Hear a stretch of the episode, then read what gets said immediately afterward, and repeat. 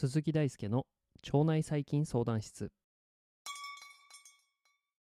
毎日夜19時半に更新中。腸内細菌相談室。現役の研究者である鈴木大輔が腸内細菌にまつわるエピソードをお届けしております。ということで便秘集中講義第3回の今回はどれだけの人が便秘を患っているのかというふうなことをお話ししていきます。便秘に関して信頼できる統計としては厚生労働省が公開している国民生活基礎調査の概況です。これは毎年実施されているものなんですがこの調査の中でも3年おきに行われている大規模調査ではですね健康や介護そして貯蓄に関する項目の調査もされております。えー、健康の項目には便秘が含まれているので日本における便秘の実態を知ることができます。ではですね日本人における便秘の統計をですね早速見ていって、まあ、日本ではどれぐらいの人が便秘なのか見ていきましょう。2023年の3月の時点で公開されている13日時点で公開されている便秘に関する最近の報告をですね含んだ国民生活基礎調査の概況はですね2019年の報告です。もうちょっとしたら多分2020年度の、報告が上がると思うんですが、まあ、現時点では公開されていなかったので最新が2019年のものになりました。本報告の中でも統計表を確認していくと、えー、知りたい内容が見えてきます。調査対象は全国の世帯及び世帯員でして、国勢調査区の中で、え総科、無作為抽出を経て選ばれた約3万世帯、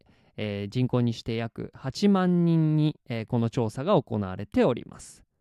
続いてがまあ結果となるんですけれど、まあ、便秘についてですね男女総計の便秘を訴える人口比率は34.8%でした。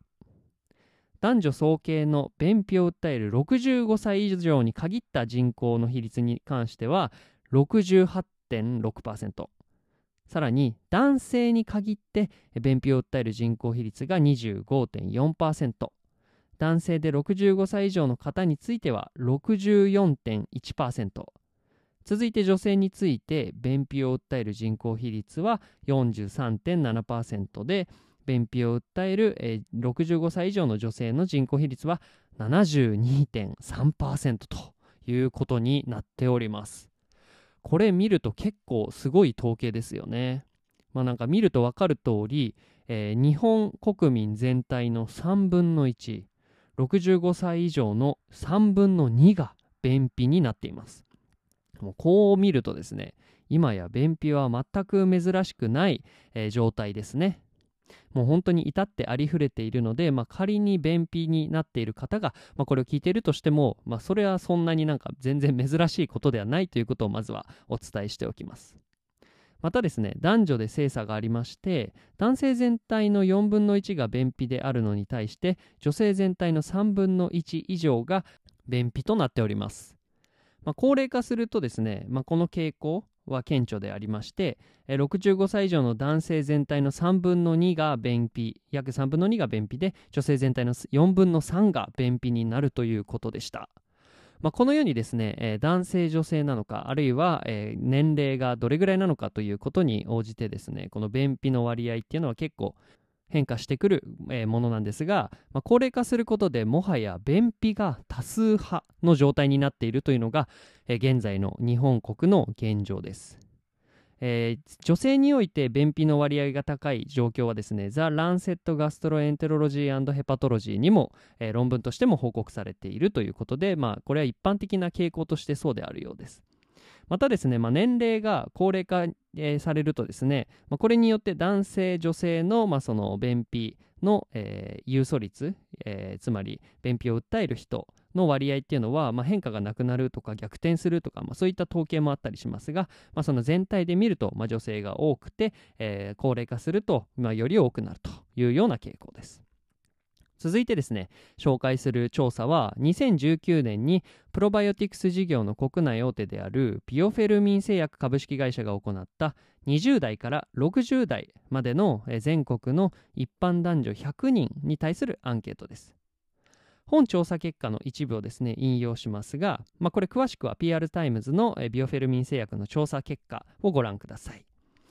こちらですね調査によりますと女性の約3割は日常的に腹部、え膨満感、これはお腹がちょっと膨れているように感じると感じていて約3割以上は便秘に悩んでいるとしています。また男性の16.8%は日常的に腹部膨満感を感じ17%は便秘を感じていました。原因として感じているのは第1位が生活習慣の変化で女性は旅行そして男性ではストレスという項目がヒットしています